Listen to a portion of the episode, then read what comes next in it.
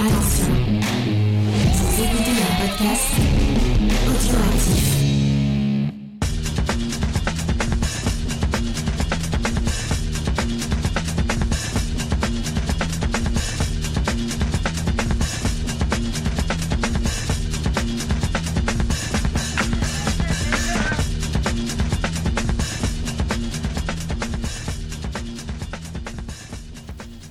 Bonjour à tous, bienvenue dans Les Réfracteurs euh, en ce mois consacré à Sidney Lumet. Je suis Charlotte et je suis accompagnée aujourd'hui euh, de euh, Faye et Sophie. Salut Sophie, salut Faye.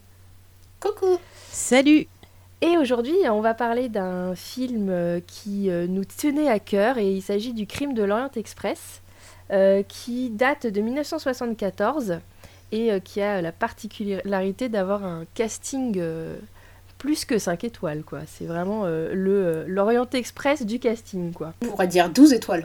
On pourrait dire 12 étoiles, même Ah oui, plus 12 parce que étoiles, euh, ouais. c'est- c'est euh, assez Il y en a impressionnant. plus que 12. Ouais. Donc euh, on est euh, donc euh, pendant ce mois Lumette, on s'attache à parler de certains des films qui nous ont particulièrement marqués.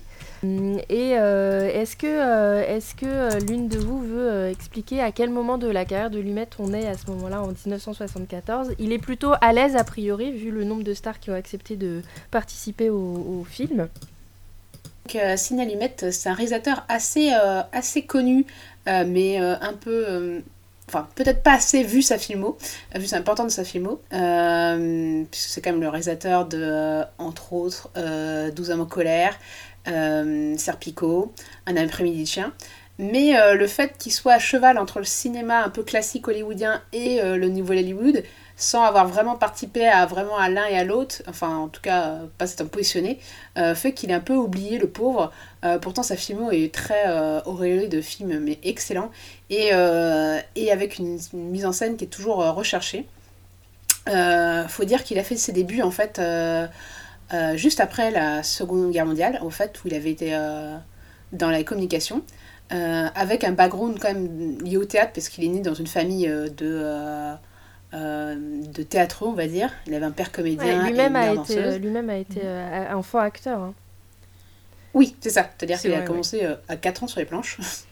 ça aide. Et puis, il a, euh, bah, pour la petite histoire, il a quand même euh, tourné avec. euh, Enfin, été acteur avec des, des réalisateurs euh, plutôt euh, talentueux, euh, dont Joseph Lozay. Avant bah, de rentrer dans l'armée. Et puis, quand il sort de l'armée, il va euh, bah, travailler. Et en tant que réalisateur de. euh, alors, on appelle ça des dramatic theater. C'était euh, pour la télévision et c'était en direct à l'époque. Il en a fait beaucoup. Et, euh, et c'est comme ça qu'il a été remarqué par Henri Fonda, euh, qui cherchait un réalisateur pour Les 12 hommes en colère, qui produisait. Et donc il a choisi Lumet, c'est son premier film. Et bah, quand tu commences avec un film comme ça, j'ai envie de dire que ta carrière est forcément bien lancée. Et après ça, il va enchaîner pas mal d'adaptations de théâtre. Jusqu'au moment où Henri Fonda revient vers lui pour euh, Pointe Limite. Et là, en fait, c'est euh, donc en 64. Et ça va être son premier scénario original. Et, euh, et du coup, après, à partir de là, il va faire des films bah, plus, pas plus profonds, mais on va dire un peu plus marqués par un aspect social. Sachant qu'en fait, il était gamin quand il y a eu la crise de 29 et que ça l'a pas mal marqué. Sachant qu'il a grandi à New York. Donc, bah, pour la petite histoire, il y avait quand même un camp de, euh, de gens à la rue euh, dans Central Park. Donc, forcément, je pense que ça peut marquer quand t'es gamin. Et du coup, ces films sont toujours marqués par un aspect social et un peu un- une remise en question du système. Et, euh, et du coup, c'est vrai que en fait, quand on voit le crime de l'Orient Express dans sa décennie des, des années 70, où il va faire des films comme Serpico ou Le Prince de New York, ou Un après-midi de chien, on peut se poser la question parce que c'est un film qui est, bah, comme tous les Agatha Christie, qui baigne dans une atmosphère de euh, gens riches euh, qui vont se tuer avec du poison dans le café. Euh, mais en fait, bah, c'est quelque part ça, ça résonne avec son cinéma parce que ça va parler quand même de justice et bah, comment on, enfin, comment on rend justice, est-ce qu'on peut juger et à quel titre on peut juger quoi. Donc c'est des questionnements qui vont se poser dans le film et, euh, et il a une manière de faire qui est vraiment euh, il cherche la meilleure manière de montrer les thématiques qu'il aborde, enfin qu'aborde l'œuvre qu'il cherche à adapter ou, le scénario. Donc du coup, euh, finalement, en fait, quand on y réfléchit un peu, ça fait sens. Merci Sophie. Euh, oui, on va aborder euh, les, questions sociales, euh, de la représentation sociale dans le film plus tard. Alors, donc, il est, donc, tu, tu l'as bien résumé, il est à, ce moment-là, il est, il est plutôt, il commence à avoir une assise à Hollywood. Le film qui- qu'il a fait précédemment, c'est Serpico. Et c'est grâce à Serpico qu'il a obtenu le Final Cut, le fameux sésame, le ticket d'or des réalisateurs à Hollywood, qui est en fait euh, la, possibilité d'avoir un regard complet jusqu'à, jusqu'au montage pour le réalisateur et qu'il va garder, euh, me semble-t-il, pendant euh, le reste de sa carrière. Mais je me trompe peut-être en disant ça. Mais en tout cas, il a mis 20 ans à obtenir ce Final Cut et là, enfin, il l'a. Donc, quand il fait le crime dans l'Orient Express, il est quand même plutôt à l'aise, quoi. Et donc, euh, cette euh, aisance dans, à Hollywood va lui permettre de, draguer euh, des comédiens, mais alors euh, de renom, quoi. Et alors là, on a un, sacré, euh, un sacré euh, paquet d'acteurs. Donc, euh, en tête, euh, en tête d'affiche, euh, à cette époque-là, c'est Sean Connery qui porte le film. Mais en fait, moi, moi, ce que j'ai lu, c'est que Sidney Lumet, déjà, il s'est fait plaisir sur le film parce que il a engagé des comédiens avec lesquels il avait envie de travailler. Ouais. Et les comédiens ont accepté de venir parce qu'ils avaient tous envie de travailler les uns avec les autres, en fait. C'est ça. Donc c'est vraiment genre une espèce de, de bande de, passionnés de ciné qui se réunissent comme ça pour euh, interagir entre eux. C'est un peu comme une espèce de, de, de grande récréation quelque part pour eux, euh, bah, ce film, parce que je pense pas que ce soit vraiment euh, le propos peut-être qui les attirait. Enfin en tout cas de ce que j'ai lu en interview, c'est plus vraiment le fait de travailler tous ensemble. Oui, c'est ça, c'est ce qui ressort. Et d'ailleurs, euh, l'ambiance était plutôt euh, agréable sur le tournage. A priori, il y a des petites euh, choses un peu drôles euh, qu'on a entendues à propos, en particulier de Vanessa Redgrave. si un- une de vous veut en parler. Et ben en fait, c'est que hum, apparemment, euh, elle était euh, bah, très communiste, très à fond sur ça. Et euh, bah, entre les pauses, alors que les autres acteurs, bah, voilà, partageaient un peu leur expérience, écoutaient toutes les histoires, elle, euh, elle passait son temps à saouler tout le monde euh, avec euh, ses, voilà, ses, son, orientation politique, au point qu'on lui disait non, c'est bon, laisse-nous tranquille. Enfin voilà, ils étaient un peu genre, vas-y, va de ton côté, laisse-nous. Et puis après, elle râlait parce qu'elle trouvait que les pauses repas étaient trop, trop longues. C'est l'inverse, je crois. C'était c'était trop courte en fait. Ouais, c'était trop courte et elle essa- elle essayait de faire euh, de convaincre euh, les ouvriers entre guillemets, euh, les techniciens en fait, de la suivre et de protester et d'en appeler à son au syndicat.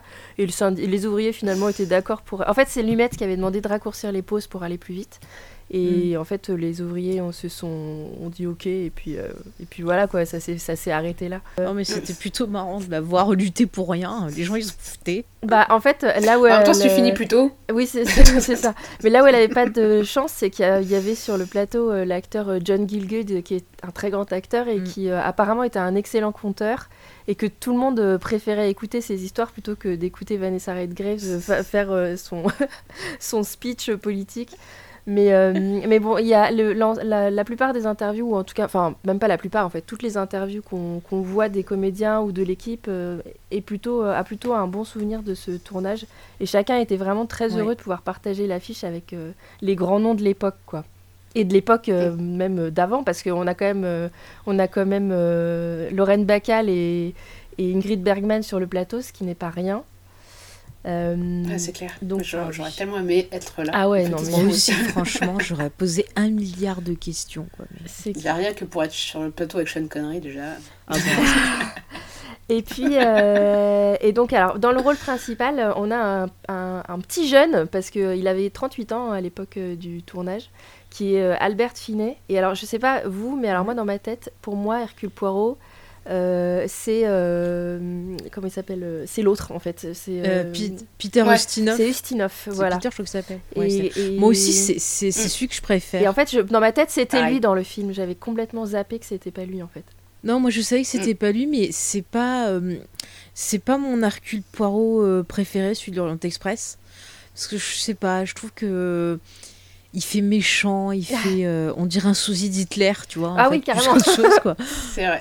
Moi, chaque Bah, fois avec il tous les trucs bien plaqués et tout, alors que le Moi, je trouve que tout le casting est vraiment bien, sauf Mm. l'acteur qui joue Hercule Ah Poirot. ouais, hein. C'est voilà. c'est bête à dire, mais euh, euh, Mm. tu- bah, déjà, tu sens qu'il est engoncé dans un costume euh, qui le grossit euh, exagérément. Et du Ouais. coup, bah, t'as l'impression que c'est un peu le costume de Batman dans les premiers Batman, tu vois. C'est un peu genre je me déplace, mais alors il faut que le costume tourne avec moi, tu vois, donc euh, on y va tout doucement. Et puis, euh, surtout dans les déplacements dans le train, où c'est un espace contigu, là tu sens vraiment le, postiche, euh, voilà, du costume. Et puis, ouais, non, je sais pas, la, la voix qui fait, l'accent, bon après, sur la version de 2017, c'est aussi une catastrophe, le faux accent belge, c'est arrêter de faire des accents. Si, avec ça, comme catastrophe.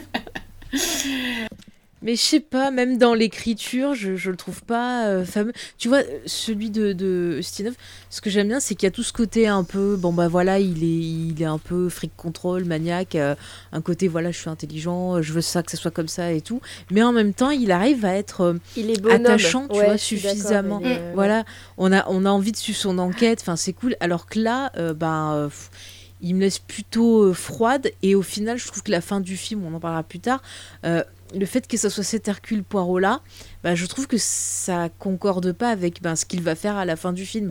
T'as pas l'impression que ce personnage là pourrait faire ça en fait. Mm. Bah, c'est parce que ça colle pas au personnage de mm. détective privé, parce qu'en fait le détective privé il a tous ses défauts euh, qu'on voit tout de suite, le côté précieux, le côté euh, euh, très sérieux des enquêtes, le côté dandy aussi, hyper dandy quand même, dandy ridicule, avec son accent belge et son patriotisme exagéré en fait, ça. Bon, déjà, Agatha Christie, c'est euh, inspiré de vrais personnages euh, de Belges qui avaient fui euh, la, Première Guerre mondiale. Mais en plus, je trouve qu'il y a un côté, en fait, assez vite dans les bouquins, tu, tu comprends qu'en fait, c'est un peu.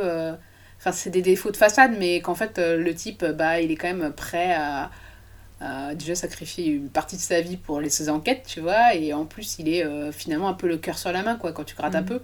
Et euh, là, tu le sens pas du tout, quoi. Ce côté-là, quand il arrive, euh, enfin, puisque ça arrive forcément par le texte et le scénario, quoi, ça fait complètement, comme tu dis, euh, bah, on n'y croit pas, quoi. Ouais. Alors, je vais parler des autres personnages du casting. On, a la belle Jacqueline Bisset, qui qu'on aime bien, nous, les Français. à l'époque, elle a joué chez Truffaut et elle a joué dans Le Magnifique. donc, on l'aime bien parce qu'elle parle français. Et elle est très, très belle. Euh, et puis on a Martine Balsam qu'on a déjà vu euh, dans 12 hommes en colère, si je ne me trompe pas. Euh, on a Jean-Pierre Cassel, on a Sean Connery, on a John Gilgood et Richard Widmark qui fait Sam Ratchet, qui donc est la, la victime de, du film, qui sont deux grands grands comédiens. et puis on a Anthony Perkins qui fait, je trouve le même rôle que, que dans Psychose. Euh, bah, D'ailleurs, il y a des moments il le joue pareil. Je me suis demandé s'il n'y avait pas des allusions. Parce que quand il lui parle, vous aimez bien votre mère, je me suis dit, hello, psychose. C'est ça. moi, je me suis demandé si c'était pas pour faire un petit clin d'œil, tu vois, ou pour rigoler. Ou... Ouais, je me suis pensé aussi le, clin d'œil, mais euh, c'est vrai que du coup, euh, je fais, ah, c'est quand même appuyer ce clin d'œil. Voilà, et puis oui, je l'ai déjà dit, mais on a quand même euh, ces deux grandes dames que sont euh, Lorraine Bacall qui joue Lorraine Bacall et euh, Ingrid Bergman que j'ai trouvé mais extraordinaire. Je me dis, mais quand j'ai vu cette, son apparition dans la, dans le, au début du film, je me dis, mais quelle classe quand même. Elle arrive dans le ah film, elle est pas belle, elle fait petite dame chétive et elle le joue à fond, quoi. C'est vraiment, elle joue un rôle mm. vraiment pas valorisant et elle se donne à fond et je trouve ça, waouh, magnifique, quoi. Là, pour le coup, elle joue incroyablement bien la fausse moche, hein. Ah ouais, ouais, c'est incroyable. Elle est... Mais d'ailleurs, je crois que elle, elle a eu, je sais plus si elle était juste nominée ou si elle a gagné. Non, non, elle a, euh, elle a reçu à l'Oscar du second rôle. Elle l'a reçu, ouais. Elle l'a bah, c'est mérité parce que vraiment, euh, ouais, je l'ai trouvé. Euh, je l'ai trouvé, bah oui, impressionnante, quoi. Ce côté, je bégaye un peu, ce côté, j'ai du mal à parler. Enfin, non, je la trouve vraiment. Et puis, elle est touchante. on sent que c'est qu'elle souffre d'être dans, dans, cette histoire, mais qu'en même temps, bah voilà, elle doit le faire aussi. Enfin, c'est non, on sent bien l'ambivalence. Enfin, je trouve qu'il y a un travail sur la gestuelle des acteurs euh, dans ce film qui est, euh, qui est formidable parce que quand tu mènes une enquête et que tu es euh, bah, l'enquêteur, la gestuelle des gens que tu interroges est hyper important parce que suivant mm. comment ils se tiennent, suivant ce qu'ils font, ça peut te donner un indice s'ils mentent, si c'est quelque chose qui les choque ou quoi. Et c'est quelque chose qui revient souvent dans l'œuvre d'Agatha Christie. C'est un truc qu'elle dit souvent, c'est la nature humaine. par exemple, Miss Marple, on parle souvent d'observer la nature humaine. Et je trouve que c'est quelque chose qui est extrêmement euh, bien mis en valeur euh, par le travail des acteurs déjà dans le film. Euh, donc le crime de l'Orient Express euh, est inspiré, on l'a dit, euh, d'un roman d'Agatha Christie qui se passe dans l'Orient Express, comme c'est assez bien indiqué par le titre, où Hercule Poirot se retrouve à devoir enquêter sur la mort d'un d'un- un prénommé Ratchet. qui, est retrouvé lardé de coups de couteau le matin. Euh, et euh, il se trouve que le train est immobilisé par la neige, puisqu'il part euh, alors d'Istanbul pour aller, je sais plus où, à Londres À À Calais, Oui, t'as raison, c'est le, le- le- Ouais. le wagon de Calais, ça s'appelle d'ailleurs pendant le film. à l'époque, il n'y avait pas encore le tunnel sous la Manche. Et oui, c'est vrai, c'est juste ce que tu dis. Bon, donc ce mec, ce Ratchet, se retrouve poignardé de coups de couteau. Et tout le monde est suspect, bien évidemment. Donc l'enquête commence pour Hercule Poirot. Et euh, on va euh, passer à euh, l'analyse. Avant ça, je voudrais savoir si comment vous l'avez comment vous l'avez vu pour la première fois ce film? Comment il se place pour dans- pour vous dans votre dans votre vie de cinéphile, quoi? Ça, moi, je l'ai vu gamine parce que moi et Agatha Christie, c'est une longue histoire d'amour. J'adore ces bouquins. Enfin, j'adore tout ce qui est policier, mais en fait, quand j'étais gamine dans la bibliothèque de mes parents, en livre que- qui était à peu près abordable pour un enfant, euh, parce que mes parents sont passionnés de science et d'histoire, donc euh, c'est pas des sujets vers lesquels tu trucs quand t'es gamin. C'était euh, donc Agatha Christie ou euh, le Club des Cinq. Donc voilà. Tellement cool. Donc j'ai grandi un peu en, en lisant les aventures d'Hercule Poirot. et, et du coup, bah, j'ai vu, enfin je crois que j'ai dû regarder toutes les adaptations qui passaient. donc du coup, effectivement, pour moi, euh, l'auteur Hercule Poirot est plus commun et c'est celui que j'ai en tête. Mais euh, le crime de l'Orient Express, j'ai quand même vu euh, pas, pas mal de fois. Euh, je sais que gamine, euh, la vision de cette femme qui court dans les couloirs avec ce, ce peignoir euh, Ouais. qui avait l'air japonais de loin euh, m'avait hanté en fait. Euh, plus que la moustache de Hercule Poirot au final. et, euh, et puis bon, en plus, moi j'adore, j'adore les films dans les trains, donc euh, voilà, c'est toujours un plaisir de le revoir. Voilà. Et toi, Faye? Alors moi, c'est une, une grande histoire, une longue histoire aussi avec Agatha Christie, parce que apparemment, euh, lorsque j'étais enfant, que je commençais à parler, je disais ah moi je l'aime beaucoup Agatha Christie. Donc j'ai dû voir des choses déjà enfant. Ouais, c'est ce que mon père me disait tout le temps. Mais ce que je me rappelle surtout, c'est euh, ma grand-mère qui euh, me passait les livres d'Agatha Christie, parce que je, je- je suis tombée amoureuse de ça. On regardait tout ce qui était policier. Tu vois, je regardais genre arabesque avec elle. Enfin, elle m'a vraiment initiée à ça. Et je me rappelle euh, bah, avoir vu euh, pas mal d'adaptations avec elle. Donc c'est vraiment euh, quelque chose qui, m'a profondément marqué et qui fait un peu ce que je suis. Et c'est vrai que ce, crime de l'Orient Express, j'adore. Comme toi, Sophie, j'avais été marquée par justement bah, cette, cette euh, nuit de meurtre, voilà, où il se passe plein de choses, euh, le fameux voilà peignoir, euh, les personnes qui courent, me disant mais qu'est-ce qui se passe, qu'est-ce que c'est ce mystère, et puis je me rappelle surtout l'élégance des dames dans le film. J'avais été admirative bah, de, les voir, surtout bah, voilà le, Lorraine Bacal. voilà, magnifique. Et c'est un film que j'adore revoir. Bizarrement, c'est souvent un truc que je vois pendant les fêtes de Noël. Ah ouais. Je ne sais pas pourquoi. J'aime bien, tu vois. Si genre c'est les vacances de Noël, Il y a ah de bah, la je me fais neige. petit Agatha Christie. voilà, toi, souvent je regarde ça, je regarde euh, euh, Mort sur... non c'est quoi Mort sur le Nil, ouais c'est ça. Ouais. Et puis Ouais. Meurtre au soleil aussi. Et un de mes préférés c'est Le Miroir se brisa parce que j'adore Miss Marple. En plus dans celui-là c'est Angela Lansbury, donc tout se Ouais. retrouve. Mais voilà vraiment Agatha Christie c'est j'adore. En plus je suis très fan de l'autrice. Elle a une vie mais fantastique quoi. C'est enfin elle est hyper intéressante comme personnage. Ouais. Euh, bah pareil, euh, c'est un, un film d'enfance aussi et euh, pareil, c'est j'ai dévoré euh, les Agatha Christie et vraiment, alors je suis vraiment beaucoup plus cliente de Poirot que de Marple, mais j'ai Mhm. j'ai- pareil, c'est des récits d'enfance en fait les Agatha Christie et donc de fait j'ai vu les, les films parce que c'est très cool quoi et puis un casting là pour le coup, si vous voulez voir les grandes stars de l'époque, c'est vraiment assez euh, reluisant comme euh, casting.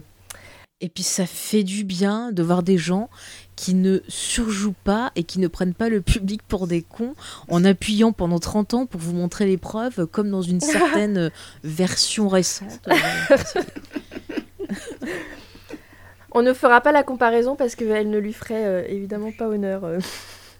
Ah bah ça, Alors, on va passer à la partie analyse et du coup, ben, on va hum, divulgacher. Donc si vous n'avez pas vu ni lu le livre et le film, coupez et revenez nous voir après.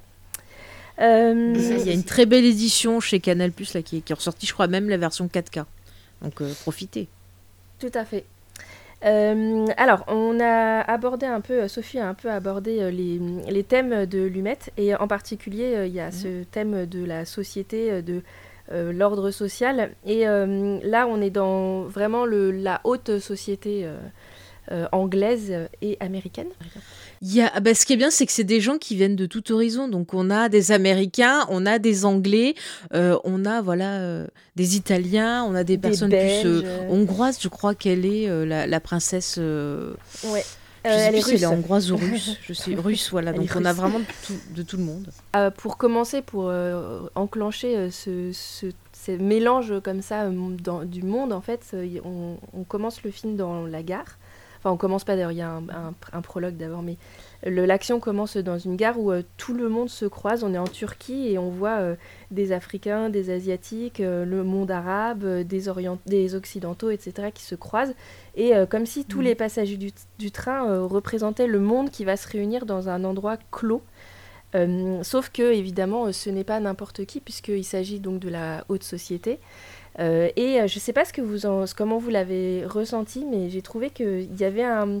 Dans, il, parle de la haute société, certes, mais il y a une représentation un peu ridicule, un peu vieillotte, un peu euh, passée, quoi. Entre autres, un, truc qui mm. m'a frappé, et j'arrive pas à savoir si c'est quelque chose qui est dû à l'époque, mais j'ai pas l'impression, c'est les maquillages où j'ai trouvé qu'ils ressemblaient tous à des cadavres. Ils sont très blancs comme s'ils avaient des masques. Alors, euh, ce qu'il faut savoir, c'est que je crois qu'à cette époque-là, c'était euh, super chic, justement, de d'être très blanc, de ne pas bronzer, il me semble. Je veux pas dire de bêtises, à hein, nos auditeurs mmh, peut-être. Ça a été le cas durant une grande partie de l'histoire de l'humanité, le fameux blanc c'était une façon en fait de, de tu vois quand t'étais riche t'étais pâle et c'était l'ouvrier qui euh, était euh, bronzé car oui, parce qu'il travaillait dehors et au euh, soleil bah, chez la princesse par exemple c'est appuyé après il y a mm.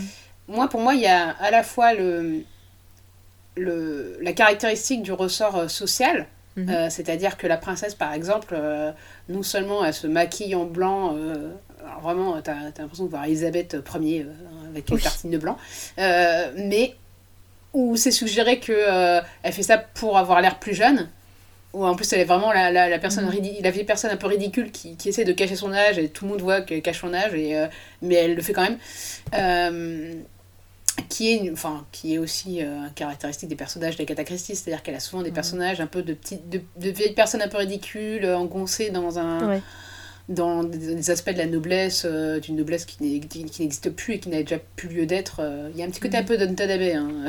Mais il y a un petit côté un peu euh, représentation aussi dans la façon dont ces personnages sont, sont, montrés. Un peu comme s'ils arrivaient, tu vois, à la première d'un film, euh, ou comme si, tu vois, ils passaient sur une scène pour se présenter à nous. Et quand on les voit passer, on voit que chacun, en fait, l'image, la mise en scène, va nous euh, les présenter. C'est-à-dire, toi, tu citais euh, la princesse, et ben on voit qu'elle est, euh, ah, les Manon, tu vois, j'aime pas ça. comme tu dis, elle est, elle recherche son âge, machin chose.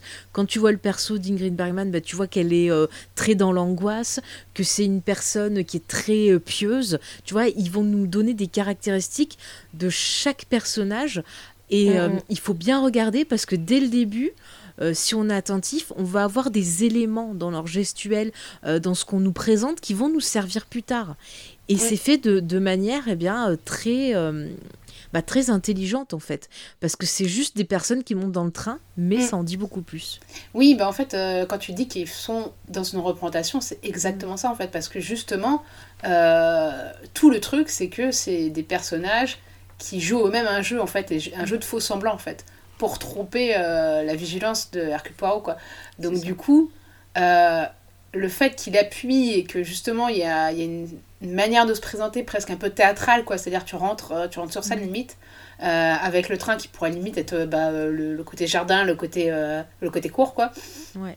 Et les cabines qui sont du coup bah, les loges en fait des comédiens. Sachant qu'en plus on joue, parce qu'il y a un peu une mise en abîme, puisque en plus c'est des grands acteurs qui jouent, et, euh, et qui ont l'air de se faire plaisir. En plus, je sens, enfin, ça se ressent un peu. Euh, ça fait une espèce de double couche de, euh, de jeu de faux semblants, de, avec en plus le postiche que, que porte bah, de Hercule Poirot. Il y a tout ce, ce, ce jeu d'apparence de, d'apparence et puis de, de, déguiser un peu ses faiblesses aussi. Et puis surtout, c'est direct avec ça, ça, ça montre que le Lumet et son équipe de, de, de scénaristes ont compris euh, ce qu'était le travail d'Agatha Christie parce que c'est un peu ce qui ressort aussi euh, dans ses romans. Et je suis pas étonnée euh, ben, qu'en découvrant le film elle ait été très contente de, cette adaptation. Je crois même que c'est la, la seule qu'elle ait validée parce que chaque élément du film c'est tellement proche de ce qu'elle fait, même dans les thématiques, dans tout. Enfin, c'est vraiment excellent. On sent le, le respect de l'œuvre. Oui, tout à fait. Oui, euh, je, alors je, l'ai dit, hein, on, va, on va révéler euh, des éléments euh, du, du, de l'intrigue. Il y a une chose qui est intéressante dans ce film-là, c'est que le, en fait, cet ordre social là dont on parle, mhm. il, est, il, est représenté, c'est-à-dire que chacun est représenté selon sa, sa fonction. Donc on a une, une, on a le contrôleur, on a un médecin, on a une princesse. D'ailleurs, c'est peut-être celle effectivement qui est, la plus euh, attachée aux conventions, puisque on voit dans sa cabine. D'abord, d'abord, c'est la seule pour laquelle euh, Hercule Poirot va se déplacer. Il vient dans sa cabine au lieu de la faire venir. Mm. Euh, et elle a dans, sa cabine, elle a des photos de la famille impériale. On voit qu'elle a des médailles. Et puis, et puis on a une. Alors, on le sait pas tout de suite, Lorraine Bacal qui fait une comédienne. Bah, elle, euh, elle dit pas vraiment, je crois, ce qu'elle fait. Elle se présente juste comme quelqu'un qui a été euh, divorcé deux fois, euh, qui parle beaucoup, qui est très exubérante. Qui, voilà, qui est très exubérante. tout le monde essaye de l'éviter, effectivement. Mm. Je pense que c'est un peu, tu vois, genre la, la, la divorcée riche, quoi, qui qui vit de ça en fait. C'est ça. La oui, qui passe son temps à raconter la vie intime de ses, ses Ouais, voilà. et qu'elle a un peu désespérée en chien aussi. Hein. Mm. et puis euh, on a euh, ce personnage de Ratchet, donc qui est l'homme le, qui sera tué. Euh, qui est présenté. Bah, lui, c'est le nouveau riche, un peu le, le gars qui fait des affaires un peu louches. Enfin et puis qui est extrêmement désagréable. Quoi. Lui, pour le coup, il fait ressentir mm. à son, son, son, homme à tout faire, euh, qui est Anthony Perkins, euh, McQueen, euh, il, le, il, le, il lui parle vraiment pas bien, il, il le, lui fait faire tous ses petits travaux. quoi. Et, et, donc lui va être vraiment la représentation du, du mal, quoi, mais un, un MAL, quoi, ce, celui qu'on n'a qu'on n'a pas envie d'aimer et puis qu'on n'aimera pas pendant tout le film. Euh. Mais il y a une chose intéressante, c'est que euh, tous ces personnages, malgré leur euh, fonction et leur rang social différent, bah, ils se retrouvent tous au même niveau par le crime en fait. C'est-à-dire qu'au moment où on voit par, par un flashback la scène de crime et ils sont tous filmés de la même manière avec le, le, à peu près un même temps équivalent et chacun a le droit, c'est une très longue scène, a le droit d'avoir son moment mm. où on va savoir pourquoi est-ce qu'il commet euh, ce crime en fait. Euh, et je trouve que c'est euh, alors c'est à la fois horrible quoi, mais en même temps c'est c'est assez beau parce qu'ils ont le droit de rendre justice de la même manière, quelle que soit mm. leur leur origine quoi. Ouais, parce qu'au final, ils sont touchés par une même chose, c'est cette espèce de souffrance et d'amour qu'on leur a arraché et mm. c'est ça qui les, qui les réunit et c'est ça qui va poser aussi euh, bah, les, les, questions dont on va parler un peu plus tard au niveau de, de la justice, par exemple. Mm. Donc c'est vrai que c'est assez intéressant. Ouais. C'est aussi cette égalité, euh, elle représente aussi pour moi le, le principe, c'est-à-dire ils sont 12 mm. comme 12 jurys. Et, euh, et en fait, bah, le principe des jurys, enfin ce qui, ce qui est rappelé en tout cas dans nos hommes en colère, c'est qu'en fait, c'est des personnes qui en fait n'ont rien à perdre, on va dire, euh, mm. et qui sont, peu importe qu'est-ce qu'elles représentent à l'extérieur euh, de la cour euh, de justice, à l'intérieur, elles sont égales et elles vont toutes décider de, bah, du sort de, du coupable. C'est Sean Connery qui le rappelle en disant 12 braves jurés qui rendent la justice. Pour lui, c'est c'est mm. genre le, le modèle, c'est bah, c'est l'égalité, voilà, c'est la justice. Quoi. Et ça, je pense que c'est une vraie, c'est un vrai positionnement de, de Lumette, quoi. C'est quelque chose qu'il a, beaucoup fait en fait dans sa filmographie de mettre à niveau les gens en fait. Mm. Et particulièrement, on se rappelle de 12 hommes en colère, effectivement, où là, on a le truc, mm. on a une mise, en, une mise en place quoi, qui permet de mettre tout, le monde, la parole de chacun à, la même valeur, en fait. Moi, j'ai envie de rajouter aussi au niveau des égalités, c'est que le fait de tous les mettre dans un train, de les enfermer euh, voilà, dans leur chambre ou de les montrer, euh, tu vois, à chaque fois pris dans euh, le cadre d'une fenêtre, on a l'impression que chaque personnage, en fait, est enfermé dans un carcan et qu'au final, peu importe en fait ton rang social, tu es tout le temps prisonnier quelque part bah, de, du rôle dans lequel euh, soit on t'a mis, soit euh, toi tu t'es placé. Et c'est intéressant de voir que finalement ces personnages-là sont pas forcément heureux et qu'ils sont tous prisonniers bah, de, la société en fait, du grand ordre que représente la société qui pourrait être ici représenté par, par ce train en fait. Ah, Au-delà de l'ordre de la société, c'est aussi euh, de euh, ce qui les a amenés euh, dans ce train, en fait, et qui sont, sont, prisonniers. Mm, mm. Et, en fait, ils ont besoin de passer par là pour se libérer, quoi. Alors, symbolisé par la discussion qu'a le, couple au tout début, avec Sean Connery et Vanessa Redgrave, qui disent qu'ils ont besoin d'en passer par là pour se sentir libérés, quoi. Euh, oui, ce train-là, il a une euh, symbolique euh, assez forte. C'est non seulement. Alors, et on le voit filer de manière inextricable, il est filmé d'assez près et la caméra est posée sur le, côté du train. ce qui permet de voir que c'est à la fois un train de luxe et qu'il va vite, etc. Et en même temps, c'est une, quand il, se retrouve bloqué donc, par la neige, et c'est, il m'a semblé en tout cas que c'était à la fois une représentation de l'esprit de Poirot, qui est un esprit qui va mhm. vite, qui file, et puis quand il y a un problème qui s'arrête euh, et qui ne pourra repartir que quand euh, tout sera résolu. Et c'est aussi, euh, il me semble, la situation morale des personnages du film qui ne pourront reprendre leur vie qu'une fois qu'ils auront obtenu une sorte de et de vengeance et de rédemption par le, la résolution de Poirot en fait. Un peu mm. comme une validation en fait. Voilà, et c'est un assez beau, une assez belle interprétation je trouve de Lumette d'avoir euh, su euh, utiliser des éléments qui existaient déjà pour euh, représenter une, une, un état psychologique. Quoi. En fait, c'est le conflit moral qui représente. Oui. Ouais, et je pense que. Enfin, je retrouve un peu la même mise en scène que dans d'autres ces films où il y a aussi un côté aussi. même avant qu'il rentre dans le train, c'est soit des plans serrés, mm. un peu sombres et étouffants, soit, euh, c'est des plans larges, mais avec tellement chargé dans leur cadre d'animation, d'agitation, de bruit, euh, limite de fureur des fois, que euh, en fait bah, t'es perdu et tu sais pas trop où t'en es, et, et, comme le personnage qui euh, voilà, qui file dans sa vie comme le train file euh, sur les rails. Et à partir du moment où ils sont bloqués par la neige, en fait, les, les, plans larges en fait, sont, sont tout blancs de neige, euh, ou, alors ils sont dans le restaurant qui est beaucoup plus large en fait, que les cabines. Et on a vraiment une. comme s'il y avait un relâchement en fait, après le crime, en fait. Comme si, en fait, il y avait besoin d'en passer par la violence et, et ce, ce, cet acte abject pour en fait débloquer la situation. Enfin, prendre le temps de se poser et en fait débloquer vraiment la situation quoi. Mm. Mais moi, tu vois, je ressens plus attention quand, le train est arrêté. Je ressens vraiment plus la sensation euh, d'enfermement. Euh, les personnages sont piégés, c'est-à-dire ils savent ce qu'ils ont fait. Et il y a ce, ce, poireau qui essaye voilà, de, mener l'enquête. Et j'ai l'impression qu'il y a comme un étau en fait qui se resserre sur les personnages. On a moins l'impression que le train est grand tu vois, que lorsqu'ils défilent, où on voit mm. cette caméra qui circule, on a vraiment l'impression qu'ils sont comme dans un, un, étau. Et ça se finit à la fin avec le fait qu'ils soient tous réunis euh, dans une seule pièce. C'est-à-dire que voilà, euh, euh, Poirot, tu vois, arrive avec ses serres et les a attrapés.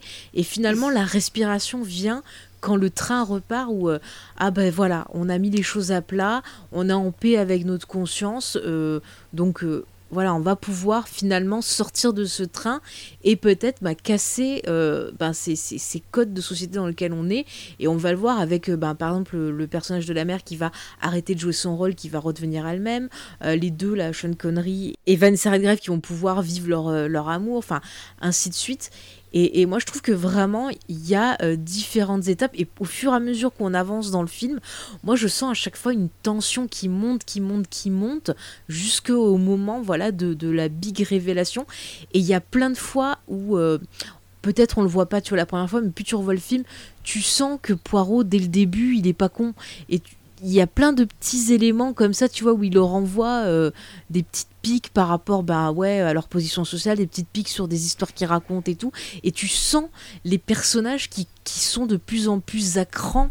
Et encore une fois, bah, ça se voit dans leur gestuelle, euh, ça va se voir aussi dans des plans de caméra où on va avoir parfois la caméra qui va se rapprocher euh, bah, d'un personnage pour que vraiment nous, on capte son regard, on capte la façon dont il va réagir au propos de, de, de, Poirot. C'est hyper intelligent. C'est vraiment, moi, je, je te dis, j'ai l'impression, tu vois, de je respire à la fin, mais bon, on en reviendra après quand on parlera un peu plus de la notion de justice aussi, il y a des questions qui se posent, mais vraiment il y a une tension qui encore une fois je ne retrouve pas dans d'autres adaptations de, cette œuvre-là. Pas forcément la dernière en date, mais bon, euh, je la vise quand même un peu. Oui, dans la série télé euh, Poirot. Ah, moi j'aime bien la série télé Poirot. Bah, moi aussi j'aime hein. beaucoup, j'aime beaucoup, j'aime beaucoup.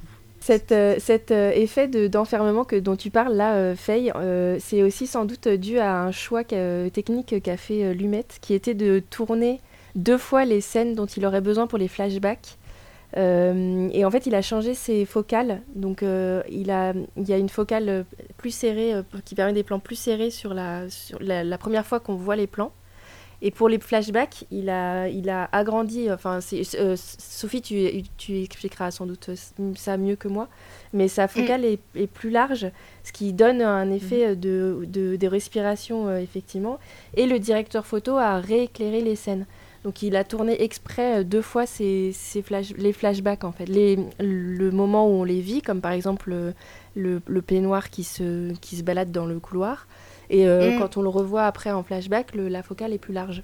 Ah, tu vois, sans savoir, j'avais le sentiment que je me disais, mais dans ce plan a été filmé avec une autre focale à un moment donné.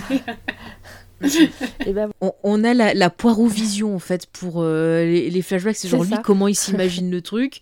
Et puis nous, qu'est-ce qu'on a vu, tu vois enfin, bah, Après, il est vrai qu'en plus, euh, la première fois qu'on voit les événements, c'est à moitié endormi avec Poirot. Ou, oui, c'est ça. c'est genre, ouvre le, son truc, il fait Mais qu'est-ce qui se passe? Pourquoi tout le monde s'agit dans ce couloir? Et en fait, euh, et du coup, quand il repasse après, c'est en ayant réfléchi à la situation et en ayant revu et repassé. Euh, et, du coup, c'est au moment en plus où ça va au fur et à mesure se débloquer, les pièces du puzzle s'agencent. Donc effectivement, et, euh, et oui, les, focales courtes en fait permettent d'avoir une vision plus large où tout est net, et les focales plus serrées en fait réduisent le champ de, de netteté, donc du coup il y a beaucoup de flou. Et, et en plus c'est rajouté par un filtre qui est ajouté sur, je sais plus qu'on appelle ce filtre. Euh, moi, je tendance à l'appeler le filtre film porno parce que c'était beaucoup. Oui, euh, ça fait très des brillances là, des espèces de d'étincelles dans le dans l'image, oui. C'est ça. Et en fait, euh, bah, après, sur les petites productions porno, c'était c'était un, un, bas de nylon qui était posé. Mais là, je pense que c'est un vrai filtre. Mais, mais voilà, ça donne une petite brillance et surtout, ça, ça change les éclats, les reflets de lumière et ça adoucit un peu les contours aussi. Ouais, il y a une brillance un peu floue, ouais. Et finalement, est-ce que c'est pas, tu vois, une, une illustration brillante euh, bah, du palais mental d'Hercule Poirot, tu vois, bien avant que Sherlock nous fasse des illustrations de palais mental ou manteau.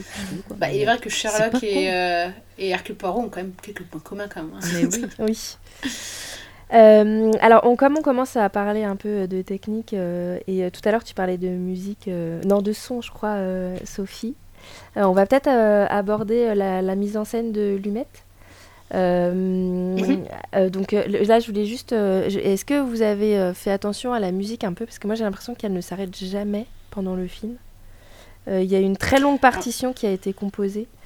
Mm. Par, j'ai le nom pour la musique si tu veux, c'est Richard Rodney Bennett, qui a travaillé sur des films anglais comme Quatre mariages en enterrement, Ecus, donc de, de Lumet aussi, sur mhm. des épisodes de Doctor Who aussi, et c'est quelqu'un qui vient du classique à la base. Oui. Et, euh, et je crois que pour la musique euh, ben de, de, ce film-là, il me semble qu'il s'est inspiré euh, du compositeur des, des, films de Hitchcock. Il me semble avoir lu cette info, je sais pas si vous l'avez vu aussi. Bernard Herrmann, ouais. Moi, j'avoue que j'étais marquée pas tant par la musique que le son, en fait, où il utilise vachement, en fait Alors au niveau bah, plan, au début, il, marque, il appuie le fait qu'on est dans un train avec, quand le train démarre, une série de plans un peu limite fétichistes sur le, sur le train, tellement il y a de plans sur les détails du train. Et ensuite, on va te marquer par le rythme du, du chouchou. Euh, du, bruit, quand je dis chouchou, c'est le train vapeur, donc du coup, il a la vapeur qui se relâche et qui a un bruit très caractéristique, mais aussi euh, le bruit des rails et euh, des roues enfin, qui tournent en fait. Et toute cette mécanique en fait de, train à vapeur qui a un bruit très caractéristique, des une sonorité un peu métallique aussi, qui va engendrer, je trouve, un côté, rajouter un côté angoissant. Et au moment où le train s'arrête et tout ce son disparaît en fait, ou du coup tend à disparaître, bah du coup ça fait cet effet où en fait quand qui est souvent utilisé sur certains films euh, bah, d'angoisse justement, d'avoir un son qui est tout le temps présent et quand il disparaît, ça donne une sensation encore plus angoissante parce que tu as une impression de vide et tu sais pas d'où ça vient. Mm, mais c'est comme un cœur qui arrête de battre. Ah, mm. peut-être la victime. Ah, je ne dis rien. Mais pour revenir à la musique, je trouve qu'il y a toute une évolution. Au début, on commence avec une partition plutôt flamboyante qui est dans euh, justement l'élégance, comme les gens qui montent dans, dans le train. Et puis on avance puis la musique, je trouve qu'elle se fait euh, aussi ben, angoissante et un peu plus, euh, pas minimaliste, mais tu vois, un peu... Il y a vraiment une différence avec le, le début, c'est vraiment comme, pas comme une explosion, mais c'est vraiment genre, tu vois, l'orchestre, tac, euh, on arrive, c'est les richoux qui montent dans le, le, train, bon, les moins richoux aussi, mais après, tu sens vraiment le côté, ben, justement, enquête, euh, le côté un peu, bah, l'influence un peu Hitchcockienne, euh, tu vois, j'ai envie de dire, dans la musique. Euh, et c'est assez intéressant, tout en gardant un côté, tu vois, très classique, qui va correspondre à la fois et à l'époque et aux personnes qui sont dans le train. Et c'est vraiment pas mal, je trouve. Ouais. Mais il y a un côté assez enjoué de la musique en particulier. je me rappelle, je crois que c'est la fin où il y a le thème euh, musical qui reprend, alors que vraiment on a été un peu plombé quand même. Le, c'est un peu lourd ce qui s'est passé quoi. Et euh, tout à coup ça, ça, revient de façon très enjouée et je m'étais dit ouais, c'est bizarre comme euh, choix. Et en fait, Lumet voulait que son film soit joyeux, ça il le dit dans son livre Faire un film. Il voulait, il, a, il s'est vraiment donné pour qu'il y, ait une, il y ait de la joie qui ressorte de ce film malgré un thème quand même compliqué quoi. Mm. Et d'ailleurs, ça se sent dans le jeu des comédiens, je trouve on sent qu'il y a ouais, je pense aussi. Je trouve aussi. une animation. Bah, déjà, tu, tu, sens que mm. avant qu'il y ait les taux, les taux, euh, les taux de, de poireaux qui se resserrent, déjà, tu sens qu'il y a une espèce de complicité entre les personnages. Oui. Et du coup, les comédiens aussi. Et à la fin, il y a quand même cette idée de relâchement, en fait, de. Bah, euh, bah déjà qui s'exprime par filmiquement et, par l'histoire, mais euh, voilà, ils arrivent à un compromis, ils arrivent à à ce que tu disais de la rédemption en fait à la fin et du coup il y a non seulement il y a un relâchement mais il y a aussi l'espoir que en fait leur vie peut enfin commencer pour certains quoi ou sens qu'elle s'était bloquée au moment où, mm. ils ont perdu euh, bah, petite Daisy. On en est au stade où hein, on spoil. Oui, là on a largement spoilé. et, euh, et, en fait là leur vie en fait peut enfin reprendre en fait. Mm. mais il y a aussi euh, la caméra euh, tu vois, qui a tendance parfois à suivre certains personnages ou euh, à, faire un, comme un jeu de regard, comme si nous-mêmes on était avec eux dans le train et que on lançait des regards, tu vois, tel ou tel personnage, euh, quand il y a euh, des mots un peu bizarres, tu vois, qui sont lancés, genre, ah, je te fais un regard parce que je sais que ça veut dire un truc contre nous, tu vois. Enfin, il y a mm. vraiment ce côté-là. Et c'est un peu comme s'il y avait une présence avec eux dans le train. Peut-être que c'est la petite Daisy, tu vois, enfin, euh, mm. ou sa mère, ou son père, toute la famille Armstrong, je ne sais pas. Mais il y a vraiment ce côté-là. Et c'est vrai que la fin du film, on, peut, on, a l'impression, tu vois, on va sortir du train. Et c'est comme si quelque part, en fait, la vengeance est accomplie. Donc les cette espèce de présence qui était avec eux s'éloigne et ça peut être aussi une représentation du deuil qui va se faire dans, euh, bah, dans l'esprit de ces personnages-là parce qu'ils auront eu ce sentiment de justice qu'ils n'avaient pas pu avoir euh, voilà, autrement. Bah, c'est vrai qu'il y a aussi des plans qui des fois sont... Alors ils sont pas subjectifs, mhm. mais je trouve qu'ils sont limite subjectifs. Dans le sens où la caméra, euh, il y a des moments pendant l'interrogatoire de Poirot où les personnages, par exemple, de, fin, du, du butler, enfin du majordome, euh, va être debout, va rester debout pendant tout l'interrogatoire. Et en fait, la caméra, quand elle va passer sur, euh, sur euh, Poirot, en fait, elle va être en, plongée, comme, bah, comme à hauteur du personnage avec qui il parle, et inversement proportionnel. Et quand il va interroger pour essayer de mettre la pression sur un personnage, il va se lever, Poirot, et en fait, la caméra va être au-dessus du personnage, comme bah, les Poirot, en fait. Donc il y a vraiment, ça renforce ce jeu de regard, justement, de puisque cette caméra devient quasi subjective. Il y a quoi. une scène très parlante euh, qui d'ailleurs euh, est sans doute euh, ce qui a valu à, à Ingrid Bergman son, son Oscar. C'est un, un plan séquence qu'on ne dirait pas en fait, on, on le sent pas du tout passer le plan séquence, mais qui dure plus de 4 minutes. Comme toujours avec le Oui, c'est ça. Euh, qui dure plus de 4 minutes, où en fait c'est l'interrogatoire de, de, du personnage de, de Madame Olson, qui est le, le personnage joué par Ingrid Bergman, où on se rapproche de d'elle, très très près, comme si on était à la place de Poirot, pour montrer à quel point il, il impose. euh, en fait, il, il, il, s'approche d'elle pour essayer de lui, lui faire, euh, lui faire sortir la vérité, quoi. Et à un moment donné, la caméra se déplace et on est euh, plus témoin qu'à la place de Poirot. Et c'est très caractéristique de ce qu'il fait pendant le film, effectivement, une caméra qui est toujours au, au niveau des personnages. Ce qui d'ailleurs, j'ai dit qu'on n'allait pas comparer, mais ce qui est hyper raté, et ça m'avait frappé dans le remake, où la caméra est euh, surplombante. Et en particulier, euh, juste après le meurtre, je sais pas si vous vous en souvenez, il y a un plan dans le film de Oui, Kenneth Branagh où euh. elle est, voilà, elle est à 90 degrés, ce qui est complètement antithétique et qui sert pas du tout le fait qu'on est dans un, un- un espace clos dans lequel on est enserré quoi au contraire elle est tellement euh, mobile qu'on se on sent plus du tout l'oppression qu'il y a dans ce, Ouais. d'être dans ce train quoi alors que là oui dans le film de Lumet tout le temps Et ce qui est bien, c'est que dans la, le- la nouvelle version, elle est très statique en fait, quoi.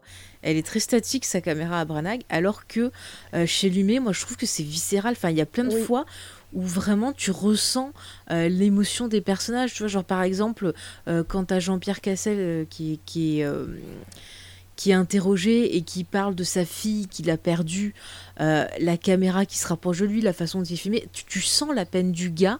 Euh, tu sens à quel point ben, c'est déchirant pour lui, à quel point c'est dur. Enfin, il y a plein de fois dans le. C'est pareil quand tu, tu vois. Ben, là, bon, euh, c'est plus sur la fin, j'allais dire. Bon, je vais pas trop en parler maintenant. Mais il y a plein de fois où il te fait ressentir euh, le point de vue des personnages. Et tout ça, c'est pour te préparer à la fin. Et euh, à la grande révélation de, de- Ouais. de Poirot qui raconte l'histoire. Et là, c'est intéressant parce que déjà, on a euh, ce personnage de, de, Poirot qui, déjà, bon, l'acteur euh, a dû apprendre tout son texte. C'était huit pages qui devaient sortir en monologue. Oui. Mais pendant qu'on a ce monologue-là, on a des plans sur. tu vois, quand il parle, par exemple, je sais pas, d'un personnage, il va dire Vous, vous avez fait ça, vous êtes en fait lié au Armstrong de telle ou telle façon. Et on voit le personnage qui, qui se fissure, qui craque et qui laisse ressortir sa souffrance quand on, on met à jour bah, euh, son traumatisme. Et on ressent la peine, tu vois. Et c'est vrai que nous-mêmes, spectateurs, à la fin, on va se finir par s'interroger sur, sur tout ça parce qu'on est tellement touché par, ce- par ce que vivent ces personnages que ça va nous remettre en question, ça va nous bousculer nous-mêmes sur ben, ce qu'on croit savoir en fait. Ouais, mais ça, c'est appuyé par effectivement cette mise en scène et ces mouvements de caméra parce qu'en fait, euh, justement, à l'opposé effectivement de Kenneth Branagh, euh, ce qu'il a fait euh, en 2017 sur cette adaptation, c'est en, gros lui mettre, il ne bouge sa caméra que lorsqu'il le faut, en fait, que pour appuyer un regard, une parole, pour appuyer le, jeu de l'acteur, en fait. Et, quand il fait des, plans séquences, c'est parce que justement, c'est un mono. En général, c'est des, scènes où justement le personnage va se dépouiller entièrement de tout ce qui le, tout ce qui le protège, toute la carapace qui le protège et à la fois euh, bah, euh, fait ce jeu de faux semblant. Et, euh, et tu vois dans, par exemple, Le Prince de, la, de, de, la- de New York, où justement il y a un long plan séquence et, et tu le retrouves aussi dans 12 hommes en colère. Et à chaque fois, c'est c'est pour servir le jeu de l'acteur et le, et le message que transmet, et les émotions que transmet le personnage. Oui. Et, euh, et c'est jamais au service d'une mise en scène tapageuse, tape à l'œil, grotesque en fait, qu'on va retrouver dans, bah, dans le dernier, parce qu'en fait, la, la caméra n'est là que pour servir le- l'ego du réalisateur en Branagh, fait. Ah et, oui, euh, oui. Mais c'est fou parce qu'il arrive vraiment à te filmer ça comme si c'était une baston. C'est-à-dire que quand tu regardes une baston au cinéma, euh, parfois tu as des, des mises en scène qui vont te faire sentir la puissance des coups. Et là, la puissance des coups que reçoivent les personnages, c'est les mots de d'Hercule Mm. Poirot. Et par la caméra, tu, tu, tu, tu te prends un uppercut. Euh, c'est vraiment hyper impressionnant. ça. C'est- vraiment, moi je suis très très contente de pouvoir parler de lui parce que je connaissais voilà pas mal de films, mais je suis super impressionnée euh, de découvrir sa façon de travailler, de découvrir certains films que je connaissais pas qui, qui, qui m'impressionnent et c'est fou, c'est fou qu'on n'en parle pas plus de ce réalisateur, c'est dingue. ah c'est parce qu'il est un peu. euh, je pense c'est à cause euh, du fait qu'il n'ait pas participé au mouvement du Nouvel Hollywood quoi. Oui il était un peu à euh, côté effectivement Et puis, au moment où en plus, en plus on lâchait un peu ce cinéma classique de, euh, de, de studio un peu euh, Et ben, du coup, lui, il fait, il fait ce film. Alors, est- c'est un homme qui aime le théâtre, Sidney Lumet, et hum, on, a, on, a, on en parle là de cette scène finale de la révélation. Elle commence, euh, Mm. il est, euh, on est à 1h35 euh, d'un film qui dure 2h07, et toute la résolution, c'est la fin, quoi. Et il faut quand même euh, souligner euh, ce, ça, là, ce, cette, euh, la place que prend la... Donc on a une demi-heure à peu près de, de, de, de monologue en fait, hein, parce que c'est un acteur qui Huit joue, pages. ça c'est Huit pages pages. de, de dialogue. Alors c'est assez beau la façon dont les autres acteurs en parlent, parce que c'était une scène qui était très compliquée pour eux physiquement, parce qu'ils étaient euh, dans une petite Petit, un petit décor euh, enserré, euh, serrés les uns les autres, euh, assis sur des chaises sans pouvoir bouger. Et en fait, euh, c'était désagréable pour eux, mais ils se sont, euh, euh, ils ont absolument pas râlé parce qu'il fallait qu'ils soient présents et, que toute leur énergie soit mise à soutenir le monologue de Albert Finet, ce que je trouve assez beau comme solidarité d'acteurs. Euh, et donc, Mm. euh, on a quand même une scène qui. Donc, c'est un monologue, euh, et euh, Lumet, il aime bien les monologues. Il fait appel souvent où il se lie avec des scénaristes qui, font des, qui savent écrire de très bons monologues. On, a, on l'a évoqué dans Network déjà. Euh, Et là, on a donc euh, cette réunion de, de- de grands comédiens. Et en plus de ça, à la fin, quelque chose qui note encore cette euh, influence du théâtre, c'est le générique, euh, qui n'est pas un générique classique, mais qui est la, le- la présentation de tous les acteurs du film qui vont trinquer avec Lorraine Bacall et Jacqueline Bisset. Et en fait, qui fait office de, de générique de fin, quoi, pour euh, mettre un terme à l'histoire, quoi. Bah, c'est marrant parce que cette scène euh, où il trinque, moi ça m'a rappelé un peu un enterrement où on vient euh, présenter Oui, ses vrai. condoléances en fait. C'est ça, c'est ça. Tout à fait. Et effectivement, en plus, c'est filmé de très proche. hein. En plus, c'est filmé euh, comme euh, que tu t'approches de la personne, etc. Et, Mais il y a un truc euh, un peu religieux hein, dans la façon de filmer, parce que Mm. par exemple, la, la scène du meurtre, c'est clairement un sacrifice, euh, un cérémonial, quoi. Il y a un truc euh, hyper, euh, euh, ouais, un peu sacré, quoi, dans le, dans la Puis tu façon vois dont la filmé. lumière aussi, il y a quelque chose de très bleu-rouge, un peu mystérieux. Moi, ça m'a fait penser à des vieux films, euh, tu vois, de vaudou, Ouais, où tu avais les, les, les beaux corps là qui étaient là, qui faisaient leur cérémonie et tout. Puis ces trucs un peu euh, bizarroïdes, psychédéliques, tu vois. C'est, c'est, c'est vraiment, t'as l'impression que c'est des personnages en fait qui essaient de nous dire que c'est des gens euh, bah, qui sont censés être bien sous tout rapport, qui ont basculé dans, euh, euh, voilà, pas la possession, mais dans un côté un peu démoniaque, comme s'ils étaient pris, tu vois, par, euh, par quelque chose de, de, pas de fantastique, tu vois, mais quelque chose un peu de, de surnaturel euh, qui, euh, quelque part, les pousse à faire ça, en fait, pour se... bah, quelque part, ils, font, ils, exorcisent, euh, ils exorcisent leur traumatisme. hein. puisqu'on parle de cette scène-là euh, et euh, de, de ce côté euh, un peu, euh, un peu euh, cérémo- enfin oui, cérémonie euh, du meurtre, on- en fait, cette scène, c'est la, un, clin d'œil, pas, forcément attendu, mais à euh, 12 hommes en colère, puisque il y aura euh, 12 coups de couteau qui seront appliqués sur ce pauvre Ratchet, qui l'aura bien mérité, cela dit. Euh, et euh, en fait, Lumet, il fait plusieurs. Alors, il, a, il a quand même un grand thème qui parcourt son, son œuvre, euh, qui est le thème de la, la justice. Euh, et on a cette phrase dont, dont tu parlais tout à l'heure, euh, c'est Fay, je crois, je sais plus, qui parlait des. Oui. La, la- Oui, qui citait la phrase euh, 12 braves jurés, ça m'a toujours paru un excellent système. C'est une petite blague euh, de, de dialogue avec son, son film 12 hommes en colère. Euh, donc euh, là, on a, euh, on a une autre forme de justice qui se qui s'applique avec, avec cette justice personnelle en fait euh, que, que, que font euh, ces, ces membres de ce train quoi. pour faire le lien avec 12 hommes en colère, c'est que 12 hommes en colère, on avait ce côté un peu euh, est-ce que la justice euh, fait bien son boulot Est-ce que la justice traite de façon équitable les gens? Et là, on a un peu la même chose où c'est des personnages qui ont été déçus par la justice parce qu'on apprend justement que dans la- l'affaire Armstrong, à un moment, ce personnage-là avait été, je crois, inquiété, inquiété par la police ou interrogé. Enfin, en tout cas, il avait échappé Oui. À la justice qui avait quelque part mal fait son travail. Et donc eux ne l'ont pas supporté et euh, euh, il y a quelque part, voilà encore une fois, une remise en cause euh, bah, de la notion même de, de, de- de justice, quoi. La justice soi-disant aveugle, la justice censée être voilà équitable et faire son boulot. Encore une fois, c'est c'est remis en cause par le film. Bah, c'est pire que ça, parce que c'est en fait il y a eu une erreur judiciaire en fait. Ils ont accusé à, à tort la femme Ouais. de chambre, je crois, ça. Oui, c'est vrai. Et en fait, elle s'est suicidée, en fait. c'est Et, Paulette. euh, Genre, et du coup, en fait, ils, ils sont là pour corriger une erreur judiciaire, quoi, limite. Tout à fait. Et c'est une histoire euh, qui avait inspiré euh, Agatha Christie et donc qui est reprise là et représentée euh, sans doute euh, avec euh, des images qu'ils a- qui- que les, Am- les Américains ont en tête. Euh, c'est inspiré de l'affaire euh, de l'enlèvement du bébé Lindbergh, donc euh, qui était le fils de Charles. Lindbergh, le premier à avoir traversé l'Atlantique en avion. Euh, et il y a une, y a, on retrouve euh, aussi une façon de traiter les journalistes qu'on verra dans Network euh, un peu plus tard. Euh, puisqu'on a, euh, on a, en fait, le film s'ouvre sur l'enlèvement du bébé en question. Et elle est terrifiante cette scène. J'avais complètement oublié, moi, c'était, ça m'était complètement sorti de la tête et je la trouve effrayante. La façon dont elle est filmée, elle est vraiment hyper angoissante. Et, et- Avec cette musique là. Exactement. Pas très. euh, et, et en fait, euh, on, ce, ce couple est harcelé euh, immédiatement par euh, des journalistes euh, de façon euh, vraiment dégueulasse, quoi. Et c'est effectivement ce que les Lindbergh ont vécu aussi. Mais tu sais, plus récemment, ça me fait penser aussi à l'histoire du, du petit Grégory. Ouais. Où Mm. pareil, tu vois, harcèlement des journalistes, choses un peu horrifiques et tout. Enfin, c'est c'est vraiment des horreurs comme ça qui, qui, qui se répètent. Donc, c'est pour ça que j'ai envie de dire aux auditeurs, bah, même si voilà, c'est des faits euh, un peu anciens, vous pouvez forcément faire un rapport avec des affaires criminelles plus récentes pour vraiment essayer de comprendre bah, ce qui se passe, quels sont les enjeux dans ce film. Ouais.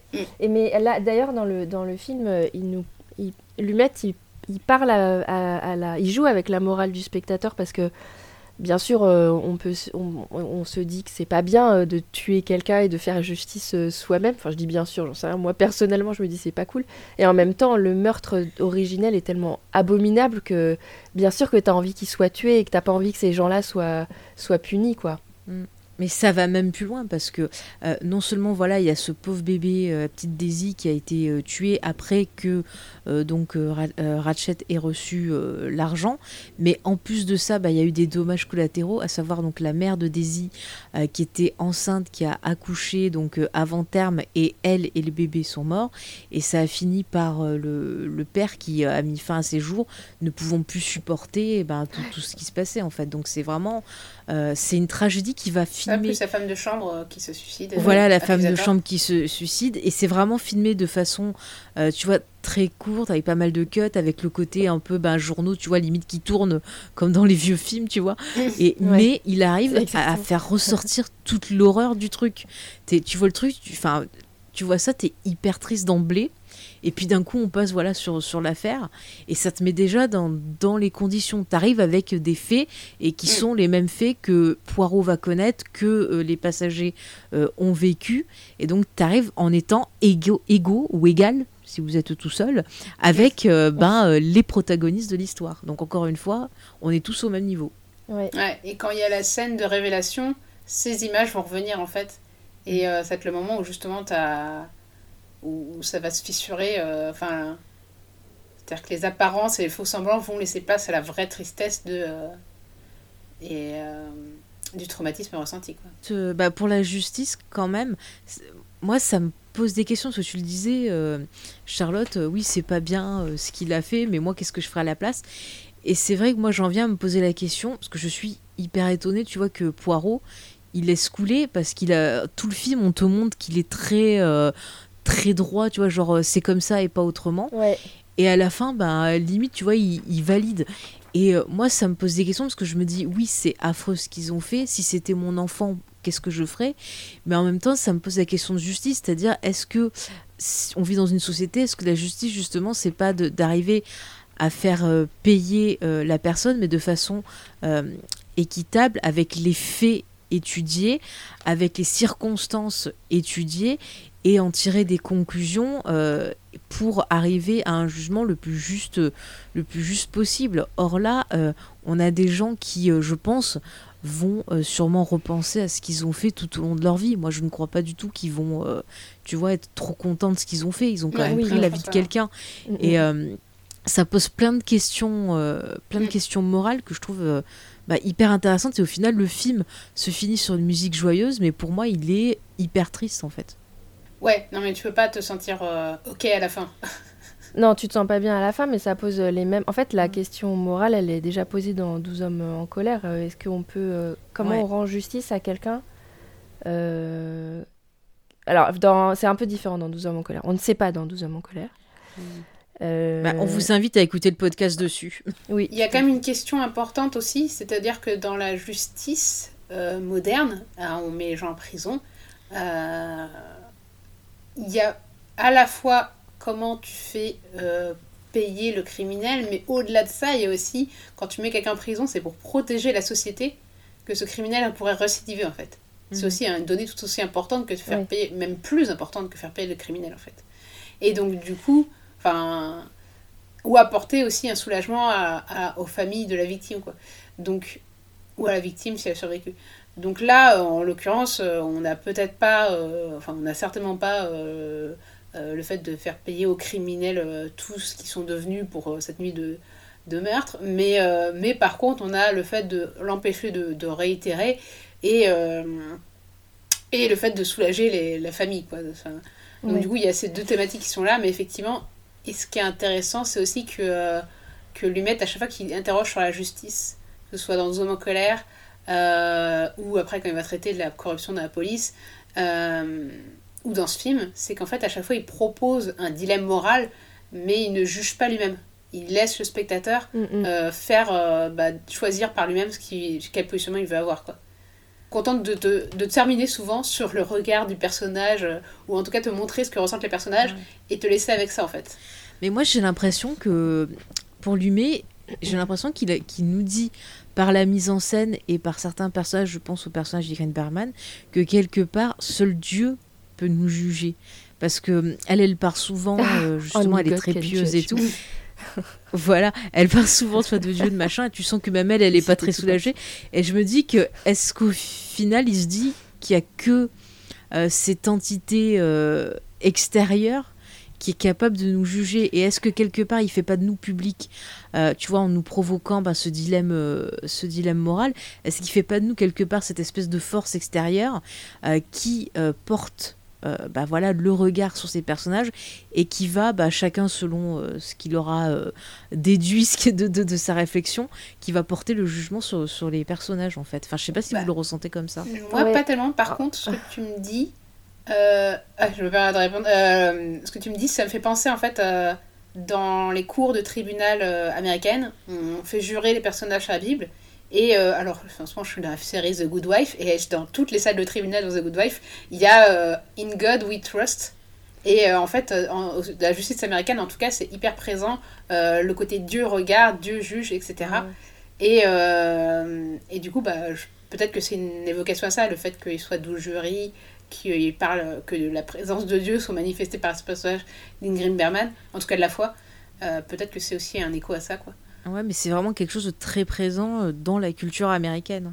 Il y, a quel- il y a quelque chose euh, de, de- du personnage de Poirot qui, je pense, a plu à Lumette.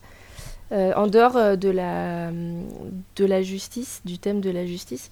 Euh, en fait, euh, Poirot, il passe son temps à détromper les arnaques. La première fois qu'on le voit, il est avec une, un officier euh, qui euh, lui explique euh, à quel point euh, Istanbul euh, c'est très beau et que la Sainte-Sophie c'est magnifique, euh, que euh, la traversée euh, sur euh, tel ferry va bien se passer, machin. Et à chaque fois qu'il parle, le, Poirot le regarde et lui dit Vous avez, vous, avez fait l'expérience? Ah bah non, j'ai pas visité la Sainte-Sophie. Ah bah non, j'ai pas été sur le, sur le ferry. Et euh, euh, après, il rencontre son ami euh, Bianchi euh, dans, un, dans un restaurant. Euh, et il, explique que, euh, le, que tout est faux dans le restaurant et que ça n'est que façade. Donc en fait, il passe son temps à, chercher la vérité, euh, Poirot. Et ça, euh, il y a un truc chez, chez Lumette aussi de ça, de la vérité, de quelle est la vérité, où sont les mensonges. Par exemple, on avait parlé de Network, mais Network parle de comment est-ce qu'on crée un mensonge sur un, sur un personnage ou en, faisant des faux, euh, des prétendus euh, documentaires pour en fait, en fait faire des émissions à sensation. euh, dans Serpico, comment est-ce qu'on déjoue les mensonges d'une administration et hum, il y a un truc, quand tu parles de, de, de- de- d'entité divine, en fait, j'ai l'impression que c'est la vérité, en fait, cette espèce d'entité, quoi. Ce qui est important, c'est moins la justice que la vérité. Euh, Hercule Poirot, il est, une fois qu'il a révélé les choses, il a fini son travail. C'est pas lui la justice. Et c'est ça qui est, euh, je trouve, euh, bien chez Lumette, c'est que, effectivement, c'est à nous, spectateurs, de, de rendre la justice au personnage en fait Qu'est-ce qu'on, c'est à nous de décider si si, si c'est satisfaisant ou pas quoi. Bah, ça me rappelle une pièce de Robert Hossein où tous les soirs les gens devaient voter euh, Oui, à c'est la fin vrai. pour savoir si la personne était euh, euh, coupable ou innocente. Coupable, Je ouais. Ah, c'est un truc euh, classique de euh, pièce de euh, policière. Moi, j'ai déjà vu des adaptations d'Agatha Christie. Christie. Où en fait, ils avaient euh, un peu modifié euh, certains trucs et euh, chaque soir, le coupable était différent. Euh, Enfin, c'est dans l'esprit Agatha Christie, tu vois, mais c'était en mode le coupable était différent chaque soir et chaque soir, fallait voter pour un des. Et du coup, ils changeaient des micro-trucs en fait pour euh, changer les indices et. euh, Ah, C'est chouette. Mais tu Mm. vois, au final, ce film, c'est limite un film interactif, puisqu'il nous implique dedans. Et c'est peut-être pour ça qu'on l'aime, parce que euh, à chaque fois, ben, on, on va réfléchir suivant. Tu vois, quand tu le vois petit, quand tu le vois plus grand, ben, ta façon de voir la justice, ça évolue, de voir la vérité. Et c'est chouette de, de, de revoir ce film en ayant à chaque fois un point de vue qui peut changer, tu Ouais. vois. Et euh, Mm. enfin, je trouve ça passionnant, en fait. On a le personnage de Martin Balsam qui est le donc le directeur euh, de la compagnie qui euh, se et en fait si c'est la voix du spectateur parce qu'à chaque fois que Poirot interroge un, un personnage il, il dit ah bah c'est lui c'est sûr que c'est lui et à chaque fois il y a un suspect en plus et, et en fait il parle pour nous quoi. Et à la fois, il, est la voix de la- il, il a raison. Ils ont tous fait le coup. Bah Euh, c'est vrai. Non, mais en fait, euh, je sais que Lumet, il, il, il laisse souvent le, personnage, enfin, le spectateur seul juge, en fait. Euh, c'est, moi, je trouve que c'est l'un de ces trucs de, de ces films. Euh, c'est ce qui m'a par- marqué particulièrement dans Le Prince de, De New York. C'est, c'est la fin, généralement, de ces films. Il laisse le spectateur seul juge de ce qui s'est passé, en fait. Ouais. Il montre les faits, il montre les émotions des personnages, les conséquences qu'ils subissent, mais euh, il ne... enfin, le film ne juge pas en tout cas. La Ouais. fin est toujours euh, laissée à libre jugement du, du, du spectateur. Quoi. Euh, bon, alors donc on, va, on va passer à notre point suivant. Euh, alors pour ça, je vais parler de la façon dont le, film euh, a été attendu par les, les, les spectateurs et les distributeurs. En fait, donc c'est un film qui, a- qui s'est relativement bien passé. Cela dit, Paramount ne croyait pas tellement au film. Ils pensaient que le style de Lumet était trop vieillot.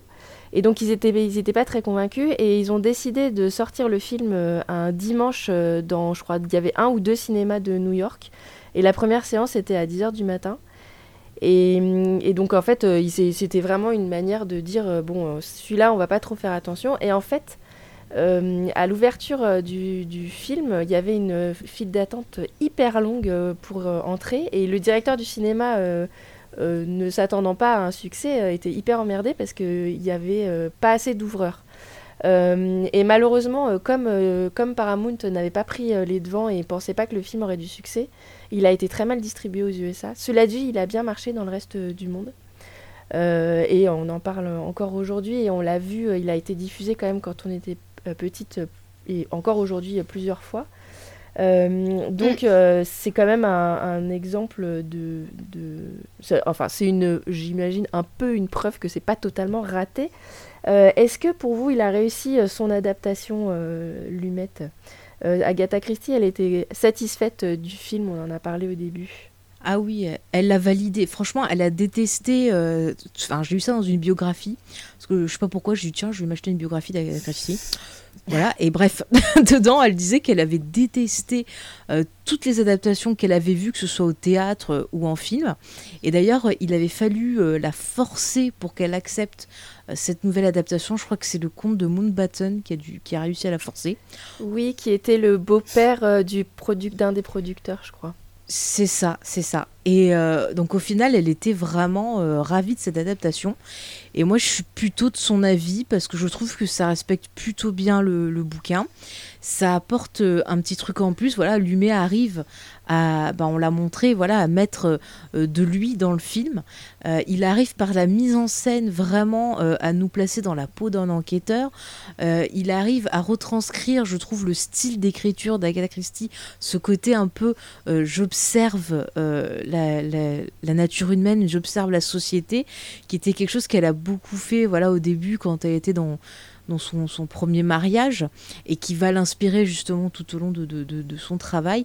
Vraiment, moi, je, je, c'est, comme je l'ai dit au début, c'est parmi euh, mes préférés. Alors après, j'avais vu par exemple la version qui avait été faite dans, dans la série télé qui était Ouais. pas mal aussi, mais euh, bah, la, la mise en scène était plutôt plate. Il y avait moins de, de- de budget.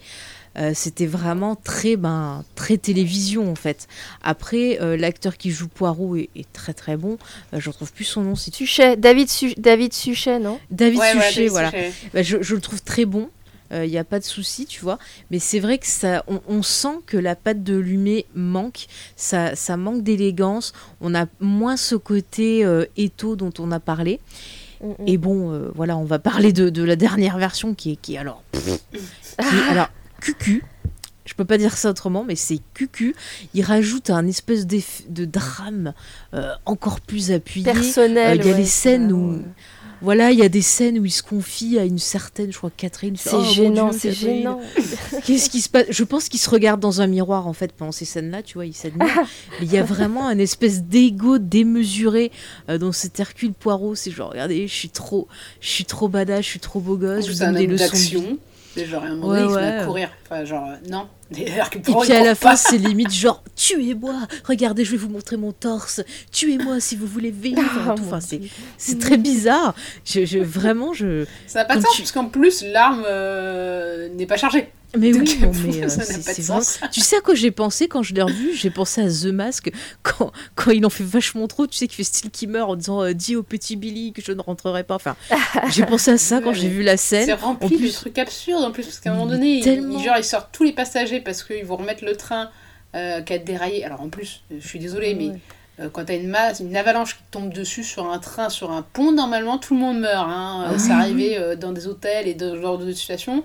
Il y a rarement des survivants. Là, comme de par hasard, la neige a juste décalé un peu la locomotive. Mais, mais c'est par contre, l'ego on a de Kenneth Branagh. Du pauvre Qui est tombé euh, sur mec le train. qui devait charger la, les pauvres mecs dans la locomotive, parce que vraiment, t'as le mec qui charge le, le- le charbon et t'as le mec qui conduit le train. Bah, eux, on, Oui, on parle pas. morts, hein.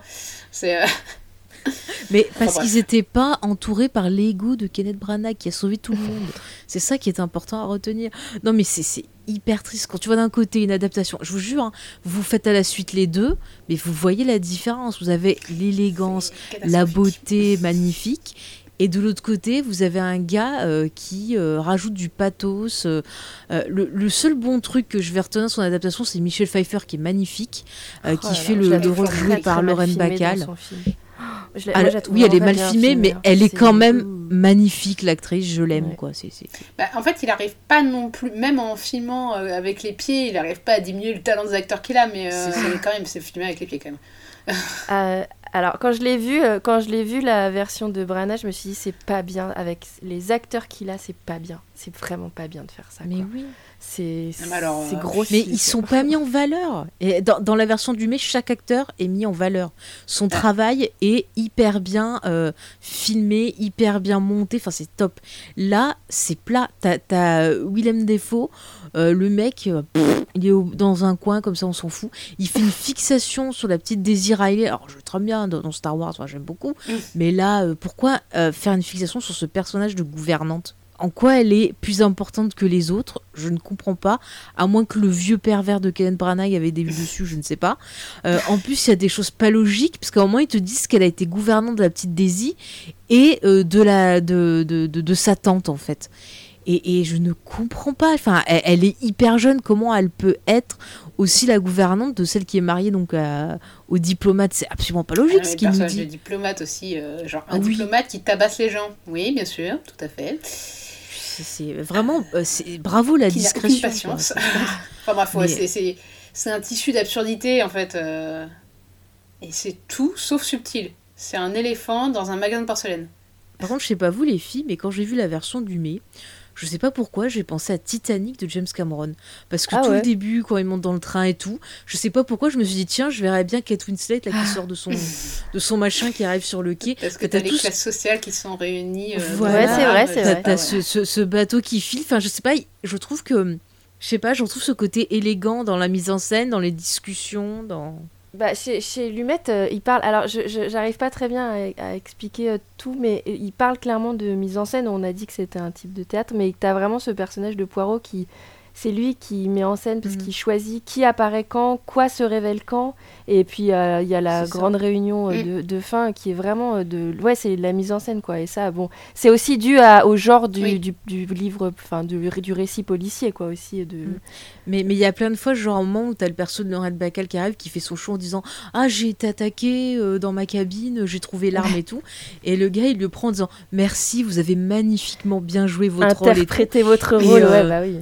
Et c'est une ancienne Voilà, et comédienne. la première fois que tu le vois, tu peux te dire bon bah elle a, elle a bien fait son rôle, c'est-à-dire elle a remis l'arme, elle a fait ce qu'il fallait, et en même temps il dit oui non mais j'ai compris ce que tu fais, tu l'as très bien fait, t'inquiète pas, on va y revenir, tu vois. Et c'est c'est- il y a toujours plusieurs couches en fait dans le jeu de, des acteurs, c'est formidable, c'est formidable. En, en parlant, là, pour, euh, pour comparer avec le travail de Brana sur les comédiens qui ne n'aiment se filmer que lui, dans le- la Mhm. version de Lumet, la, vers- le, le- le- le- la scène de meurtre, il y avait deux caméras. Il y en avait une pour euh, les comédiens euh, qui, qui poignardent et il y en avait une qui était en permanence sur euh, Lorraine Bacal pour euh, percevoir chacune de ses expressions. Et je trouve ça joli parce que c'est Lorraine Bacal, quoi. Donc c'est vraiment. Puis à ce moment-là, alors je sais pas quel âge elle a au moment du film, mais ça doit être parmi ses derniers films. Elle a dû prendre sa retraite. Elle n'est pas morte après, hein, mais elle a dû reprendre sa retraite pas très Mhm. longtemps après. Et, hum, et je dis ça euh, vraiment au pif. hein, parce que ça se trouve, je vais découvrir qu'elle a euh, 40 films derrière. Mais euh, c'est pas une petite jeunette, quoi. Donc euh, c'est vrai que c'est assez joli euh, de prendre de l'attention sur elle, quoi. Ah oui, elle a pas mal de films derrière. Mais eh, ça pourrait être une sorcière justement ce côté un peu, euh, tu vois le côté euh, maléfique du meurtre, un peu, tu vois magie et tout. Elle, elle est là, elle se tient comme une sorcière en fait, une, une vision de femme puissante. Enfin, je la trouve mais mais pff, elle me scotche quoi. Enfin, c'est vraiment, c'est, elle est impressionnante. Bah, son, physiquement, son, son jeu est en fait assez physique. Elle est incroyable, quoi. Mm. Elle a vraiment euh, une présence, quoi, pour de vrai. Mm. Elle, a, elle a une- un charisme naturel. Mais tu vois, c'est pour ça que je trouve que ça soit pas con que ce soit Michel Pfeiffer qui fasse ce rôle quoi. Bah ouais. Ouais. Euh, Sophie, est-ce que tu veux rajouter quelque chose à propos de l'adaptation euh, euh, Euh, bah, pff, non, je pense que pour le coup, euh, fait fait tout dit. tour. Euh, ouais, moi, il y a, non, il y a juste un truc, alors, ça n'a rien à voir, mais enfin, si, rien à voir. C'est bizarre, ça, ça, m'en- ça me fait, ça me fait penser pendant que je regardais le film. Et, euh, et quand on en parle, ça me refait penser, en fait, moi, plus qu'à la, à la dernière adaptation que je trouve vraiment qui n'a rien à voir, en fait, avec le- ni le film, ni le livre, euh, moi, ça me fait plus penser à. au- Enfin, j'ai plus pensé aux huit salopards de, de Oui, Tarantino. de Tarantino. Il y a avec le côté euh, pièce de théâtre, en fait. Et la mise en clos, abîme Ouais. et le côté Ouais. jugement en fait aussi euh, où euh, justement on joue avec euh, les codes de la justice euh, Ouais. euh, Mais il y a en plus un côté euh, dit petit nègre dedans, je trouve, dans, Mm. dans Les Huit Salopards. Enfin, il y a vraiment, ouais, ce que je suis assez d'accord avec ta vision, ouais, ça me plaît bien. c'est un peu une version euh, tarantinesque de d'une pièce d'Agatha Christie quoi. Ouais. qui effectivement Agatha Christie a un côté très théâtral voilà Maintenant, je vais imaginer Agatha Christie en train de danser. Alors, pour conclure, on va se plier euh, à cette horrible habitude des réfracteurs qui est de noter le film sur 10. Euh, non, non, il n'y a pas du tout euh, de, de rébellion dans l'équipe des réfracteurs. Alors, Faye, dis-nous ta note. Alors, c'est dur, c'est dur parce que j'adore le film. Et on va dire tout le temps que je mets des, des super notes. Euh, mais j'ai envie de mettre 9 parce que j'adore le film et j'enlève un Ah. point pour Hercule Poirot. D'accord. Mm. Voilà. Sophie ah bah moi c'est pareil Euh, je mets 8 et c'est parce que j'aime un peu moins Hercule Poirot euh, je trouve pas c'est pas mon Hercule Poirot on va dire ça comme Mais ça. tu vois, j'ai j'ai hésité entre 8 et 9, mais j'ai rajouté un point pour Lorraine Bacal parce que vraiment, pff, magnifique. Euh, non et puis en plus euh, ma- moi mon préféré c'est Mort sur le Nil moi que ce soit en roman ou en film euh, C'est vrai qu'il est assez cool. D'ailleurs, hein, quand, j'ai vu la bande-annonce du dernier, j'avais envie de hurler et de Oh. me jeter et de lacérer l'écran du cinéma où ça passait. Eh ben, on aura peut-être euh, une chronique. euh. Est-ce qu'on aura une chronique euh, sur Mort sur le Nil d'ailleurs? Je ne sais pas. Quelqu'un aura-t-il le courage? Oh, eh, on peut s'amuser, on peut en faire une pour, euh, pour nos activités annexes ou pour les réfracteurs. Je sens qu'elle sera virulente, mais il faudrait déjà s'imposer le film et je suis pas sûre qu'on a envie de se faire ça. Mais... Ouais. Bon, ah, ne- ne- ne- on ne sait jamais. Attends, le dernier là, euh, c'est quoi? C'est Belfast apparemment était pas si mauvais, donc euh, je ne sais pas. je préfère regarder les adaptations Il de est la pas BBC. dedans, c'est pour ça. Non, mais euh, attends, Faye, quand même, avouons que de Kenneth Branagh, on aime bien euh, beaucoup de bruit pour rien, toutes les deux. Ah oui, ah, j'adore cette adaptation de Shakespeare. Voilà, en plus il y a Kenny Reeves dedans, donc euh, très bien. Ouais, c'est parce qu'il Il y a Michael Ah, Keaton voilà. dedans aussi. Non mais j'adore cette pièce de Shakespeare déjà et euh, j'aime beaucoup. Euh. Je la connais pas, moi. J'avoue que Shakespeare, j'ai très- surtout exploré son, son Ah. côté dark. Elle est très, Allez, on est en train de dériver. Euh, moi, je vais mettre la note euh, de 8. J'ai un peu hésité à mettre euh, 7, mais je vois que vous avez mis des notes hautes, donc je vais me joindre à vous, euh, mettre un 8. euh, parce que quand même, euh, casting euh, magnifique et euh, malgré euh, le... Il, il, il a, il a pas l'air comme ça, mais le petit Sydney, euh, il est quand même doué. Euh, donc euh, ce serait, ce serait pas juste de lui mettre moins que 8. Euh, alors, pour conclure, on vous rappelle que vous pouvez euh, aller consulter les, les articles des réfracteurs sur le site desréfracteurs.fr. Euh, sur euh, toutes les plateformes de podcast, vous allez avoir retrouvé nos podcasts divers sur les films, qu'ils soient soit en, en acte d'actualité ou des rétrospectives comme ce qu'on fait là ce mois-ci.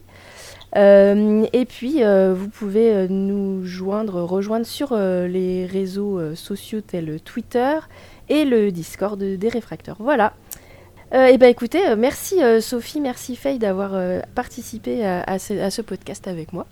Et euh, à la prochaine. À la prochaine. Salut Salut.